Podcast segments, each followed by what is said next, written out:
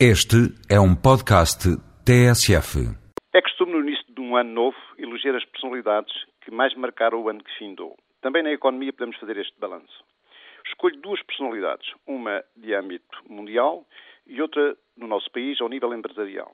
Quanto à personalidade de âmbito mundial, é indiscutível que a atribuição do Prémio Nobel da Paz ao presidente do banco Grameen, do Bangladesh, o economista Mohamed Yunus, o banqueiro dos pobres, como é conhecido, foi um dos grandes eventos económicos de 2007. Por duas razões. Em primeiro lugar, porque a atribuição deste prémio trouxe para a ribalta a frequentemente esquecida necessidade da luta contra a pobreza e a desigualdade social, questões que reconhecidamente não estão a ser resolvidas de forma satisfatória pelo moderno movimento da globalização. A ideia da criação de um banco, com o objetivo de ajudar os mais necessitados e desempregados a ter acesso ao, ao conhecido microcrédito poderá atenuar os persistentes efeitos negativos resultantes do fenómeno da globalização. Depois, porque, sendo a pobreza uma ameaça à paz, consagrar recursos a uma maioria de vida dos pobres é a melhor estratégia para nos debruçarmos sobre as causas do terrorismo e lhe pormos fim.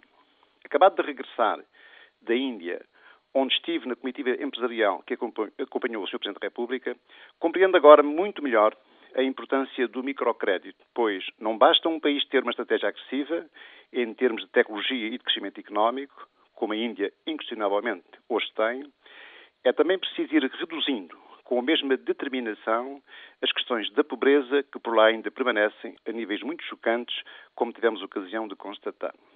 Relativamente à personalidade de âmbito nacional, o engenheiro Paulo Azevedo, presidente da Sonaicom, é reconhecidamente uma figura destacada no ano findo pela OPA que decidiu lançar sobre a PT.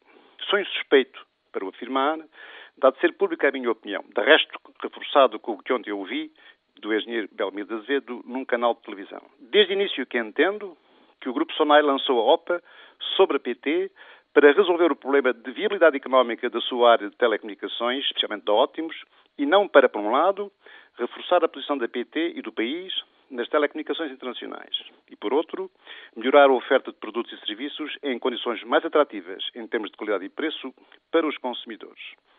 Faço votos para que ganhe quem ganhar, o processo não termine com o desmembramento do que é hoje um dos grupos empresariais de maior sucesso em Portugal, de dimensão internacional, como desde o início antevi que iria acontecer caso a OPA vença. Como diria o guru da economia empresarial Peter Drucker, no mundo da economia das empresas, a chave do sucesso está na capacidade dos decisores de serem capazes de, por um lado, antes dos outros, anteverem o futuro e, por outro, tomar as decisões adequadas nos momentos certos. Foi o que a Sonacom fez, com toda a legitimidade, como grupo empresarial que é. Mas no moderno fenómeno da globalização, a eventual perda ao nível nacional de escala empresarial em setores estratégicos como das telecomunicações não é uma boa notícia para o posicionamento de Portugal na internacionalização da economia.